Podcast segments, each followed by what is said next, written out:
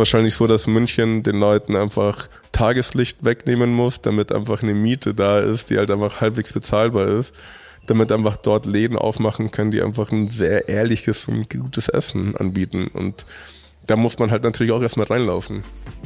Das sagt Fernando Cortés. Er probiert sich durch Münchens Küchen und teilt seine Erfahrungen auf dem Instagram-Kanal Auf die Faust. Wie es dazu kam, hat er mir in der aktuellen Folge von München persönlich erzählt. Wir haben über seine kulinarischen Geheimtipps geredet, wieso er noch kein eigenes Lokal besitzt, was München besser machen kann und wie er es schafft, seine Leidenschaft, seinen Job und seine kleine Familie unter einen Hut zu bekommen. Der Viktualienmarkt ist ein ganz besonderer Ort für ihn. Deshalb haben wir uns hier für die Aufzeichnung verabredet. Mein Name ist Jana Jöpstel. Viel Spaß beim Anhören. Wir haben uns jetzt hier im Herrschaftszeiten ähm, hergerettet, weil es draußen regnet. Versteckt, genau. Weil es draußen regnet. Aber sind ganz nah am Viktualienmarkt. Und der Viktualienmarkt ist ein ganz besonderer Ort für dich. Was bedeutet der dir denn? Der Viktualienmarkt ist ähm, eine Art Wohnzimmer für mich. Also es ist äh, Jetzt über die letzten Jahre habe ich da viele neue Freundschaften aufgebaut, viele Leute kennengelernt und das ist, glaube ich, so ein, wie so ein kleiner Happy Place in München, äh, vor allem auch kulinarisch und so macht der Ort, in dem man wie mittags gerne mal mit dem Rad hinfährt oder halt am Wochenende dann gern Zeit verbringt und dann halt an den verschiedenen Ständen abhängt, Freunde trifft, ähm, eine gute Zeit hat. Gibt es einen äh, Favorite Spot von dir? Ich glaube, das wird halt mein Alltime Favorite, wird äh, immer Kasper Plaut sein. Wir haben ziemlich zeitgleich, als ich den Blog angefangen habe, ich glaube, einen Monat später hat dann Kasper Plautz eröffnet. Meine Agentur, in der ich damals gearbeitet habe, war auch in der Nähe und irgendwie war man dann sehr nah da. Äh, oder Marinas Feinkost, wo es irgendwie ein, Signature auf die Faust Sandwich gibt. So mein, mein, mein Vermächtnis, was ich in München hinterlassen habe.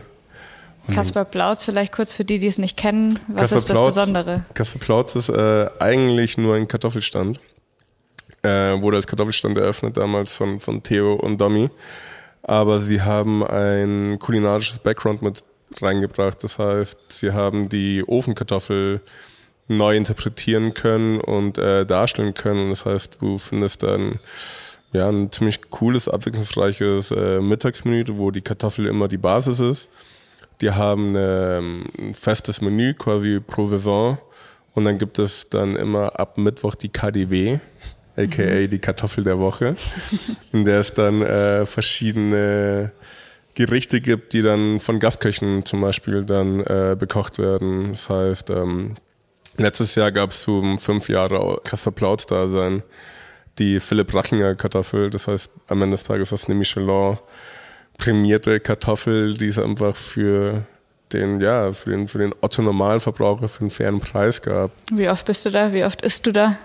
War aktuell weniger, ähm, weil ich noch nicht so wirklich, das Wetter ist halt auch einfach, macht keinen Spaß, wirklich so mittags im Rad herzufahren und komplett durchgefroren zu sein, aber im Sommer schaue ich schon eigentlich fast mindestens einmal die Woche. Oder alle zwei Wochen safe einmal. Ja, lecker. Geil. Mhm. Und Marinas Feinkostladen hast du jetzt schon angesprochen. Äh, da gibt es ein Sandwich benannt nach dir. Wie, wie kommt es zu so Kooperationen? Mm, ich glaube, das war damals gar nicht so eine wirkliche Kooperation. Ähm, ich glaube, damals, als ich, wie gesagt, den, den Blog gestartet habe, ist es wie jetzt nach wie vor einfach so diese, dieser Hintergedanke zu sagen, ich kann, ich gehe irgendwo hin, bestell, sag nicht, wer ich bin, tu mich nicht vorankündigen und berichte einfach davon, was es da gibt. Und Marina hatte damals schon ihre Sandwiches äh, gemacht. Und nachdem ich mal da war und dann Stories gemacht hatte und Beiträge, meinte sie, hey, das nächste Mal, wenn du kommst, dann sagst doch, wer du bist. Und so sind wir irgendwie ins Gespräch gekommen, man hat sich irgendwie angefreundet. Äh, mein, ein guter Freund von mir, Clemente, hatte dann das Clemente dort bekommen und ich meinte, Marina, wie wär's mit einem auf die Faust Sandwich? So ganz frech einfach mal gefragt und sie so, ja mach.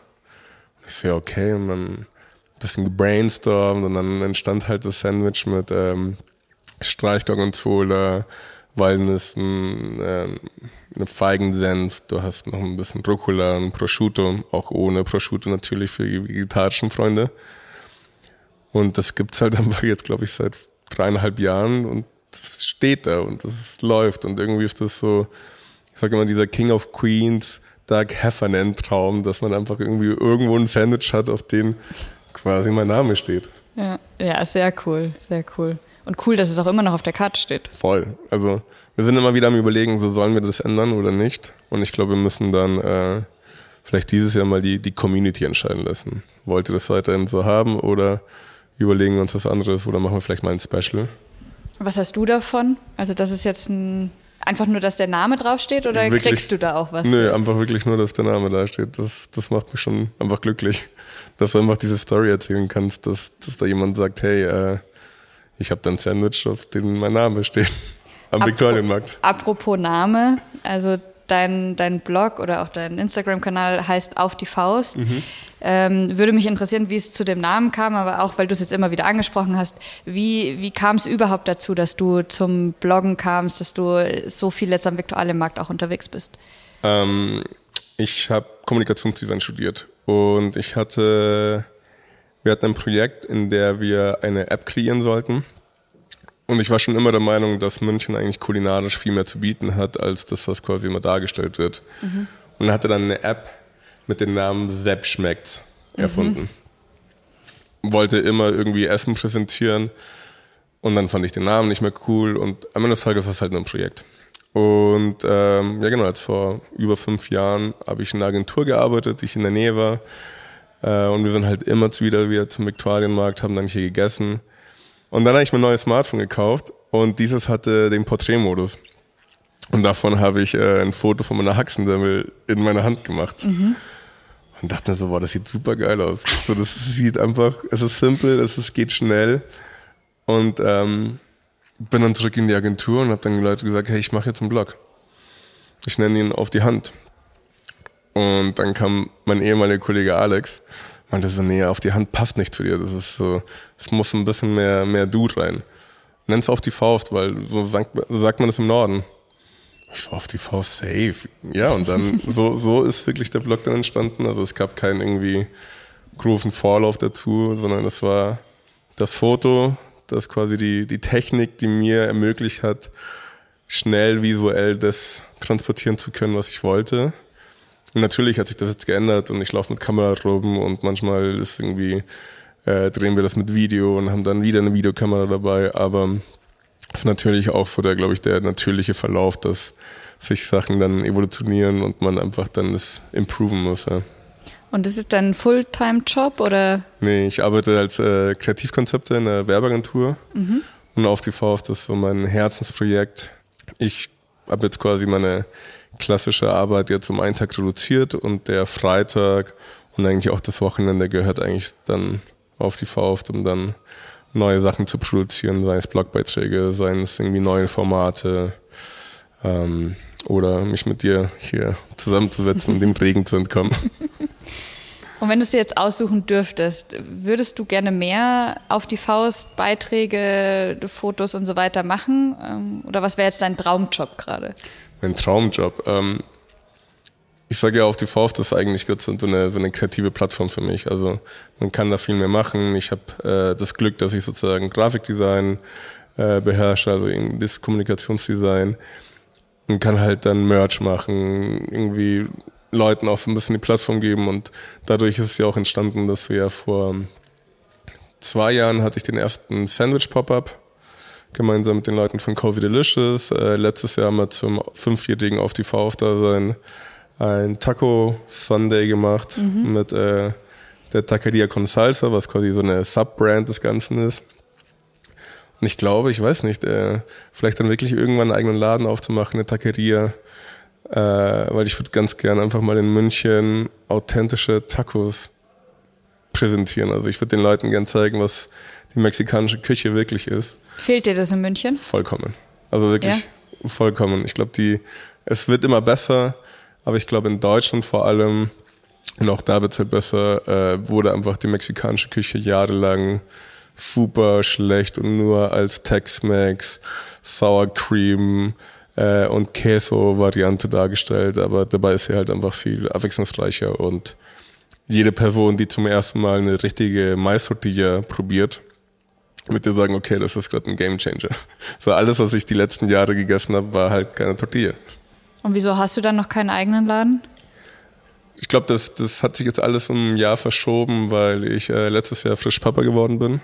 Glückwunsch. Danke. Und einfach auch der Fokus jetzt auf, den, auf unseren kleinen Sohn liegt, äh, wo ich halt einfach dann viele Schritte mitverfolgen kann und gesagt habe, okay, das erste Jahr, wo so viel passiert, wo einfach diese mhm. Entwicklung des Kindes da ist, möchte ich jetzt noch nicht so wechseln. Okay, aber es ist schon dein Ziel, da einen eigenen Laden aufzumachen und eben diese mexikanische Esskultur in München, aber vielleicht auch ja, nach Deutschland. Ja, irgendwie. Es gibt, glaube ich, damals habe ich dann äh, das erste Buch von Sultan Silva gesehen, das Tag of Tequila und Tattoo, was wirklich ein sehr gutes mexikanisches Buch ist. Und das fand ich halt cool, dass die Leute halt einfach eben das richtig darstellen und Leute halt dann so Step by Step so einen Einblick in das Ganze kriegen. Und ich könnte mir das schon gut vorstellen. So nicht, ja. Und wenn du den Laden dann hast, wen würdest du da gerne bewirten? Wen würdest du gerne bekochen? Welchen Gast hättest du gerne? Du, jeder, jeder ist willkommen. Jeder soll natürlich äh, so ein bisschen so einen Hauch von, von meiner Heimat dann, dann probieren können. Ich habe früher oder nach wie vor machen wir das mexikanische Partys. Mhm. Und wenn man so diesen Moment, wenn du zum Beispiel ein paar alte Mariachi-Lieder spielst und diese komplette Crowd dann anfängt mitzusingen, zu weinen, miteinander zu tanzen, diesen Moment so, denen diese Heimatmoment zu geben, das ist das. Und über die letzten Jahre sind ja viele Leute nach Mexiko geflogen und ich will einfach genau, dass sie diesen Moment Mexiko einfach quasi kulinarisch nochmal neu entdecken können. Spannend. Bleibt auch spannend, äh, wie sich das bei dir entwickelt. Schauen wir mal. Also wie gesagt, das ist der, der große Traum und ähm, Step by Step, ich will jetzt auch nichts versprechen, verreden, aber es ist wirklich äh, so, ein, so ein Ding, auf was man irgendwie in der Zukunft hinblicken kann. Und jetzt abgesehen von deinem Blog, welche Gastro oder wie viel Gastroerfahrung hast du selber? Ich habe viel früher in der Gastro gearbeitet neben dem Studium und habe dann, das ist klar eine andere Sparte von Gastro, aber eben auch während dem Studium dann viel auch Veranstaltungen organisiert und ähm, designtechnisch auch viel in der Gastronomie gemacht. Also Designkonzepte. Inzwischen ist es, weitet sich ein bisschen auf, dass ich sage, okay, ich schreibe jetzt Essenskonzepte für neue Läden. Und so wird es dann natürlich auch für mich so ein, so ein Schritt ins kalte Wasser sein. Aber in einem Interview habe ich gelesen, dass du auch mal Runner in einem Club für eine Nacht warst. Das war die Hölle. Ich bin Wieso? einfach, Erzähl. Ich bin einfach äh, zu breit für diesen Job. Das heißt, ich musste mich wirklich durch die Leute durchkämpfen. Und einfach so, ich glaube, glaube ich, ein relativ breites Kreuz. Und das hat einfach den, weder den Leuten Spaß gemacht, noch mir. Und das war natürlich ein schnelles und einfaches Geld. Aber auf gar keinen Fall mache ich das hier wieder. Und das war nur eine Nacht. Das hat mir gelangt. Das hat mir gelangt. Irgendwie fand ich es dann doch cooler, irgendwie die Organi äh, Partys selber zu organisieren, als dann ähm, als Runner dazustehen. Und Runner bedeutet, du musstest dann Getränke von A nach musste, B. Genau, ich musste Getränke transportieren oder halt auch äh, Gläser abräumen. Hat, hat, mich da, hat, hat mich da nicht lang gesehen, auf jeden Fall. Ist äh, kein Job für jeder Mann, jeder Frau. Nö, definitiv. aber die, die, die das machen und die das können, Chapeau und es ist auch cool. Man kann dann auch, glaube ich, dann weiter dann in diesem Club dann was erreichen und machen. Aber nicht für mich. Hm, wir haben jetzt schon ganz viel allgemein noch über die Gastro geredet. Ähm, mich würde jetzt auch interessieren, die Münchner Gastro-Szene, in der du jetzt auch schon wirklich lange dabei bist. Ähm, welche Entwicklungen siehst du da? Es passiert gerade viel. Also ich glaube, Corona war natürlich viel für die, also für die Gastro auch eine sehr harte Zeit. Gleichzeitig konnten sich aber einfach neue Konzepte entfalten. Ähm, so sind auch Pop-ups entstanden und daraus wieder einfach neu bestehende Läden. Und jetzt kommt gerade einfach diese, dieser Schwung an neuen Gastronomen, die erstens zusammenarbeiten, was ich sehr cool finde. Also das heißt, die sehen sich jetzt nicht mehr als die Konkurrenz, sondern die sagen, okay, lass uns irgendwas Gemeinsames machen.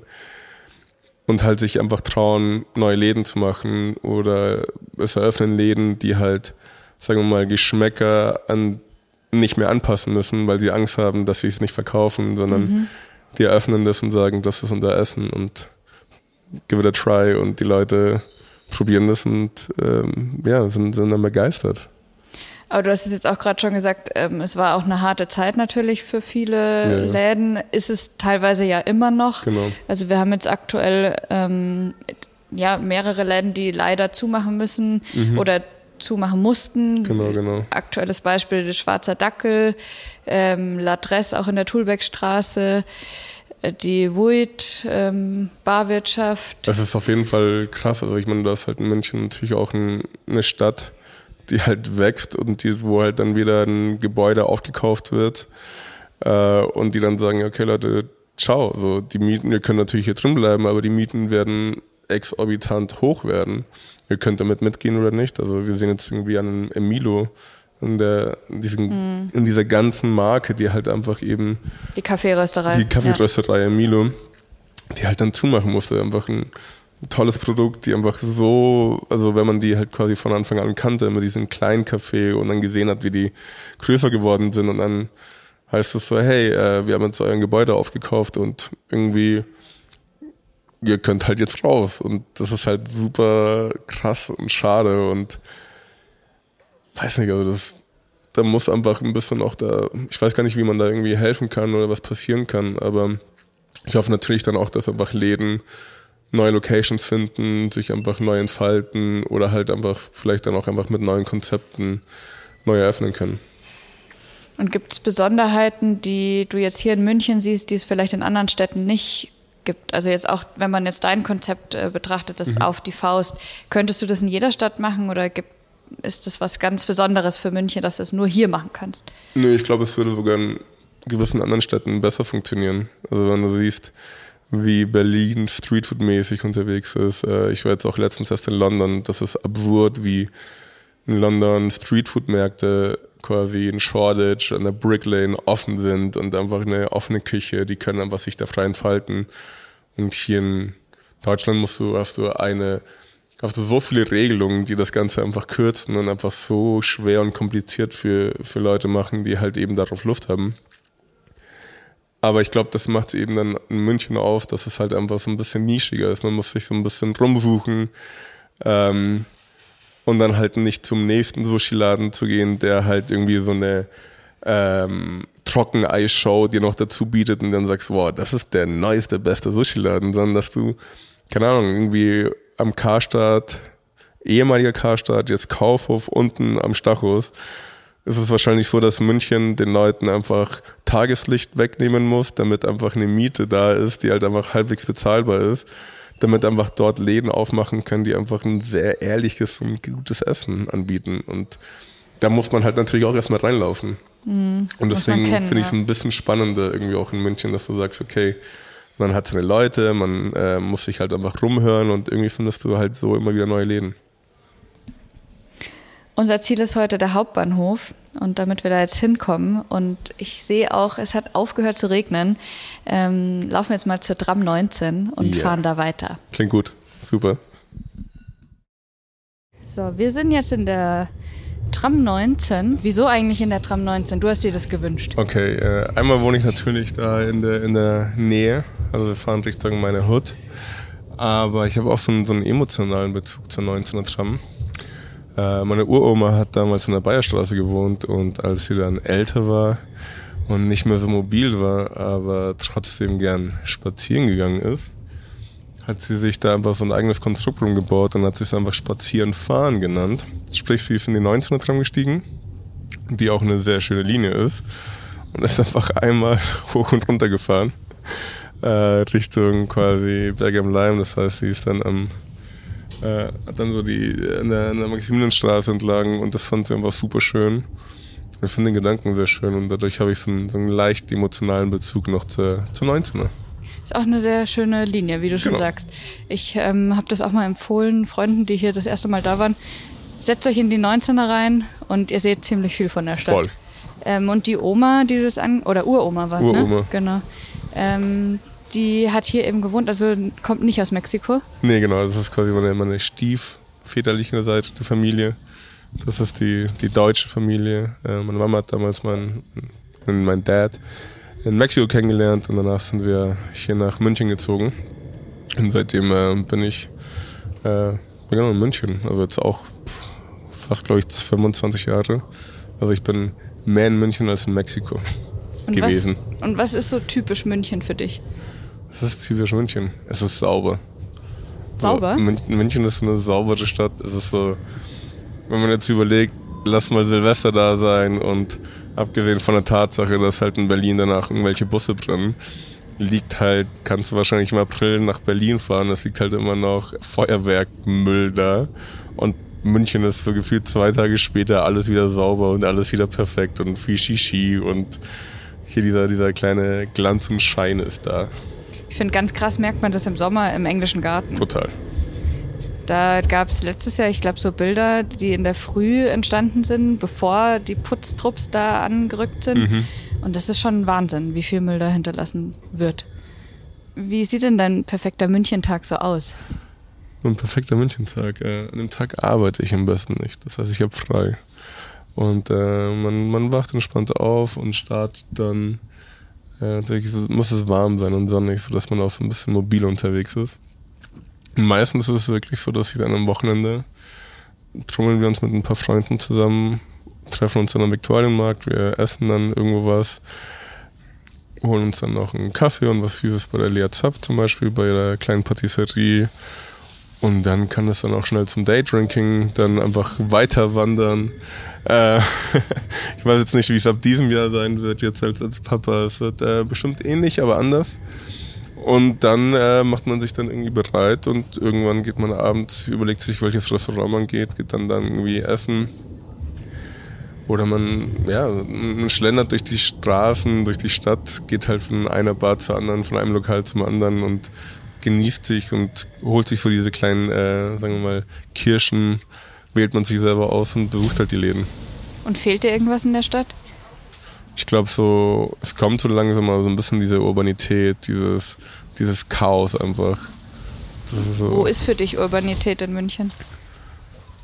Also wo es halt natürlich, sagen wir mal, Urbanität schrägstrich, es ist rougher, ist halt einfach die Landwehrstraße.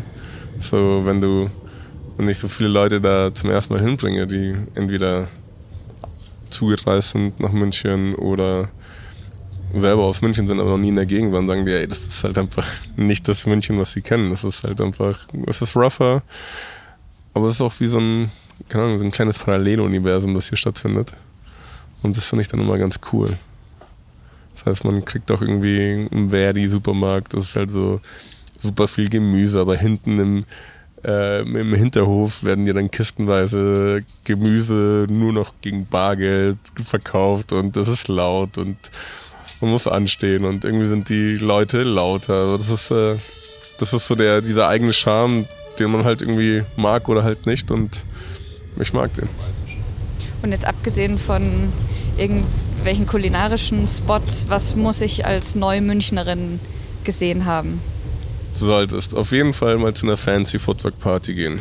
Fancy Footwork, ähm, wahrscheinlich so diese Party, die so Lebensfreude to the fullest darstellt. Äh, es ist ganz cool, weil jeder willkommen ist. Die Musik, die gespielt wird, holt am Ende des Tages dann doch jeden ab. Und das ist halt irgendwie auch, glaube ich, so von der Crowd echt äh, cool. Geh in die Pinakotheken, schau dir die Museen in München an. Und dann hast du so ein paar Bars, die du einfach mal besuchen solltest. Also ich schaue in die Trisu, ich schaue jetzt noch in Dackel, wenn er noch offen hat. ähm, hol dir einfach ein, ein, Wegbier und spazier einfach durch den, durch den Gärtnerplatz, durch die, die Gegend. Es gibt einfach, glaube ich, äh, viel, was man einfach zu Fuß entdecken sollte. Oder geh mal an einem Sonntag in die Gabani und gönn dir einen Drink und äh, isst noch ein Gulasch hinterher. So.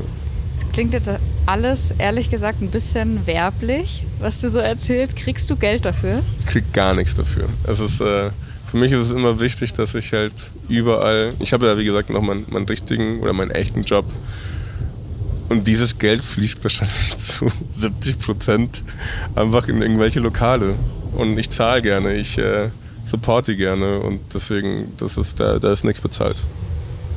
Aber man, man merkt richtig das Münchner Lebensgefühl, was so in dir steckt und was du eben dadurch auch weitergeben möchtest.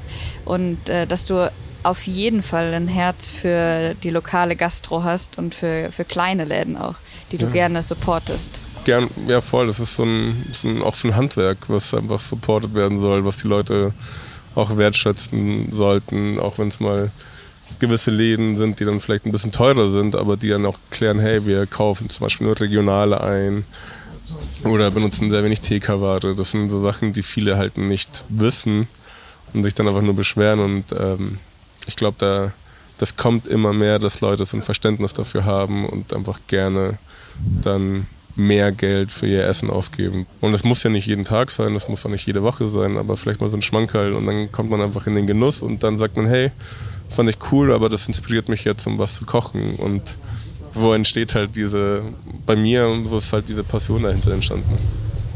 Wir hatten es jetzt vorher auch schon mal kurz, äh, Thema Corona, da hattest du so eine ja, Google Maps Karte erstellt, um eben auch die lokalen mhm. Geschäfte und, und, die Gastronomie zu unterstützen. Wie kam es zu der Idee? Ich dachte mir, ich habe die Reichweite, man sollte die einfach klug nutzen und zu dem Zeitpunkt hatte es einfach noch, noch keiner gemacht. Und ich dachte mir, okay, ich habe zwar vielleicht nicht die beste Webseite dafür und danach hat ja eben die SZ das einfach sehr, sehr gut äh, gemacht. Und ich habe halt gesagt, okay, ich fange einfach an, das zu sammeln. Ich äh, mache einfach eine öffentliche Ausschreibung, alle Lokale können mir schreiben. Ich kann ja jetzt eh nicht rausgehen. Ich kann ja natürlich jetzt auch keine coolen, ich kann jetzt nicht in den Club gehen. Also nehme ich mir die Zeit, investiere das und äh, habe das dann aufgebaut. Und ich mache das dann gerne, weil ich mir sage, okay, wenn ich schon die Reichweite habe, dann sollte man die auch einfach für ja auch was Gutes nutzen. Hast du da Feedback bekommen von den Lokalen? Voll. Also die fanden es super. Die haben sich super gefreut und gab dann auch viele dann so Einladungen drauf und so. Und ich mache das halt einfach gerne, wie gesagt. Ich zahle dann gerne mein Essen und wenn ich einfach eben die Reichweite habe, dann mache ich das oder mache dann auf Themen aufmerksam, weil mir halt eben eine gewisse Größe an Audienz zuhört oder zuschaut. Und finde das halt irgendwie so ein bisschen eine gewisse Verantwortung. Ja, wir sind jetzt hier am Holzkirchner Bahnhof, steigen aus und gehen, denke ich mal, noch einen Chai trinken. Machen wir noch einen Chai, ja. Wir sitzen hier im Altem Dilim, einem äh, türkischen Lokal. Und wir haben uns hier Baklava und einen Chai jeweils gemacht. Genau, aber auch auf, auf entspannt. Das ist ja super kann man, entspannt. Kann man sich mal gönnen. Und wir haben jetzt gerade schon beim äh, Herlaufen gesagt, das ist einfach so ein ehrliches Viertel noch. Ja, das ist ein, hier, hier ist halt ehrlich, so das ist äh, nicht zu sauber. Die Leute machen halt ihr Ding und so kann halt auch einfach diese Kultur sich halt einfach so entfalten, was halt die Leute halt machen. Wir kommen gut an hier drin. Ja, wir sind, äh, ist was anderes. Ist mal was anderes mit zwei Leute mit Mikrofon. Auf deinem Blog, aber auch hier natürlich gibt es viel Fleisch. Äh, ja. Könntest du auf Fleisch verzichten? Ich glaube, ähm, verzichten nicht. Also ich mache es immer wieder, dass ich es einfach sehr reduziere. Ich glaube so, wenn man, wenn ich mich so vor zehn Jahren sehe, der Fernando noch Football gespielt hat und es war alles nur um die Gains und dann hat man sich Chicken ohne Ende reingebaut und Hackfleisch. Auf gar keinen Fall mehr so. Das heißt, unter der Woche schaut man einfach zu, dass ich halt einfach daheim haben wir eigentlich kaum Fleisch. Wenn wir Fleisch kaufen, dann am Wochenende. Es muss was Besonderes sein. Es ist dann einfach, wir holen es einfach dann beim Metzger und es ist der, der Content, den man halt aufbaut. Natürlich, das ist halt irgendwie alles vorgeplant. Es ist ja nicht immer so eins zu eins getaktet. Aber ich schaue einfach schon zu, dass einfach mein, oder mein Fleischkonsum hat sich einfach über die letzten Jahre geändert und das ist einfach auch bewusster geworden. Ja, aber komplett verzichten würdest du jetzt nicht? Nee, tatsächlich würde ich es nicht. Das ist, das ist glaube ich, so mein, mein eigener kleiner Kampf und das ist so mein, mein Guilty Pleasure, wo ich sage, ich werde nicht darauf verzichten können, aber ich kann es einfach reduzieren. Ja. Und das ist so mein, ja, das ist äh, das, wo ich, geht halt nicht bei mir. Oder möchte ich einfach nicht. Wir haben jetzt im Laufe des Gesprächs über ganz viele Sachen geredet, die du auch äh, neben deinem äh, Hauptjob machst. Wie, wie managst du das alles? Also du hast erzählt, eben du organisierst Partys, ähm, du hast auch T-Shirts drucken lassen schon, du hast eben den Foodblog. Wie, wie machst du das alles? Neben der Familie auch noch? Neben Familie. So, äh, ich bin einfach da froh, dass ich einfach, dass meine Frau mich da so supportet. Äh, es gab da schon zig Diskussionen aber es ist halt einfach viel Organisation und quasi, wenn man dann abends den einen Laptop zumacht, dann macht man den nächsten auf und man muss sich da so ein bisschen organisieren, koordinieren und man hat einfach dann über die letzten Jahre gelernt, wie etwas funktioniert und dann muss das halt nicht von neuem aufgezogen werden, aber wenn halt dann sowas wie ein Pop-up kommt, wo man halt dann keine Erfahrung hat, dann nimmt das halt wieder mehr Zeit ein. Zeit, die halt dann ja halt irgendwo irgendwo anders rausgenommen wird. Aber es geht. Also ich sage immer so, also für mich, ich brauche meine Hobbys, um mich kreativ entfalten zu können. Weil das ist natürlich in der Agentur geht es, aber ich bin halt hier mein eigener Chef. Ich kann sagen, wir machen das Merch und es sieht so aus. Und ja, das kommt ja. so und so machen wir das Shooting. Und äh, das ist halt so mein, mein Happiness, Kreativausgleich. Vielleicht die letzte Frage. Bei den ganzen Sachen, die du jetzt schon gemacht hast und machst, äh, was steht auf deiner persönlichen Bucketlist, was du noch machen möchtest in der Zukunft? Was ich einfach machen möchte, ich weiß gar nicht. Ich glaube, es kommen einfach, es werden die, es werden einfach Sachen, neue Möglichkeiten und Aufgaben einfach kommen, die halt dann wahrscheinlich auf die man nicht gerechnet hat, aber dann irgendwie so ein cooles neues so, so Goal ist. Also wie gesagt, für mich war das irgendwie ein life-changing Goal, dass ich letztes Jahr mit der NFL eine Kooperation hatte. Das war ich als ehemaliger Footballspieler. Ich hätte nicht glücklicher sein können. Ich war wochenlang so gehypt. Dann kam das Taco Pop-Up und kurz darauf kam mein Kind. Und das sind so Sachen, die einfach zufällig entstehen, wo man sagt, hey, ich würde ganz gern mal, keine Ahnung, mit dem FC Bayern was machen oder ich würde ganz gern äh, mein nächster Reiseort, aber das ergibt sich, glaube ich, einfach. Und ich sage immer, wenn, wenn man einfach positiv an Sachen irgendwie durchgehend im Leben durchläuft, dann werden auch einfach positive Sachen passieren. Und somit gibt es, glaube ich, jetzt gerade kein Bucketlist-Ziel, was ich jetzt irgendwie so straight sagen kann. Aber das ist doch ein schönes Schlusswort. Freut mich. Sehr Dann schön. vielen Dank. Ja, danke für deine Zeit. Gerne, immer, immer wieder gerne. Und jetzt äh, lassen wir uns das Baklava schmecken. Yes. Das war das Gespräch mit Fernando Cortés. In zwei Wochen gibt es die nächste Folge von München persönlich. Wir wollen den Podcast noch besser machen und brauchen dafür Ihre Unterstützung. Wir würden uns deshalb freuen, wenn Sie uns unter dem Link sz.de-münchen-podcast-umfrage ein kurzes Feedback geben. Den Link finden Sie natürlich auch in den Show Notes. Ich sage Danke und bis zur nächsten Folge.